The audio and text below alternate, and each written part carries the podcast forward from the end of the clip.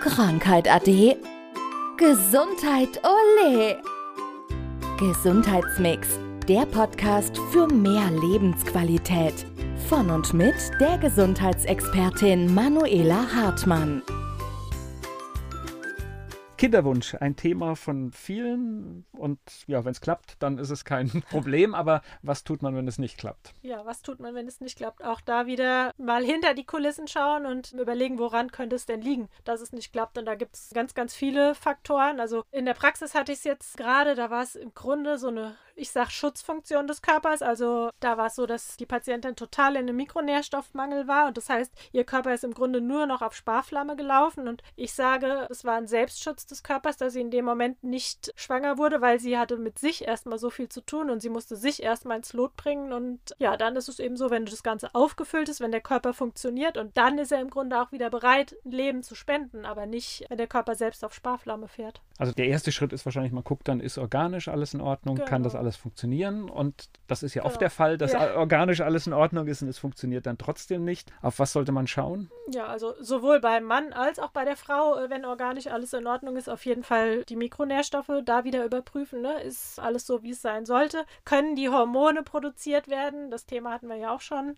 Ne? Sind die Bausteine überhaupt da, um die Hormone in Produktion zu bringen? Und ja, dann gibt es aber eben auch noch ganz viele andere Faktoren, wie zum Beispiel Stress. Also ne, wenn jemand im Dauerfeuer ist und dauerhaft Stress hat, dann ist es natürlich auch so, dass es etwas schwieriger ist, als ja, wenn jemand tiefenentspannt ist den ganzen Tag. Und da gibt es ja oft diesen brennenden Wunsch und ich glaube, das ist dann auch so eine ganz gefährliche Situation, weil das kann dann auch sehr schnell in, in eine stressige Situation abwandern. Ja, im Grunde ist ja teilweise dann auch ein Termindruck, der dahinter steht. So, heute muss es klappen.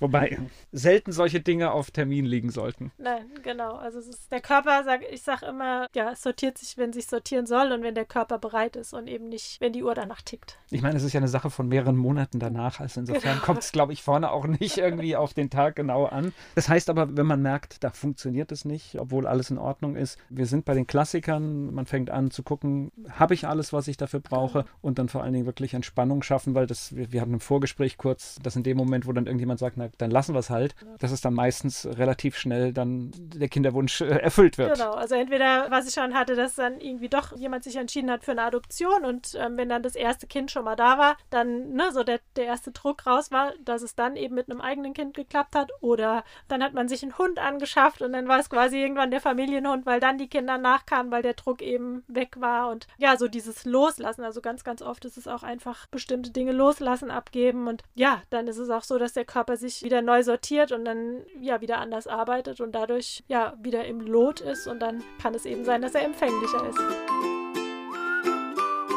Das war Gesundheitsmix, der Podcast für mehr Lebensqualität. Von und mit der Gesundheitsexpertin Manuela Hartmann.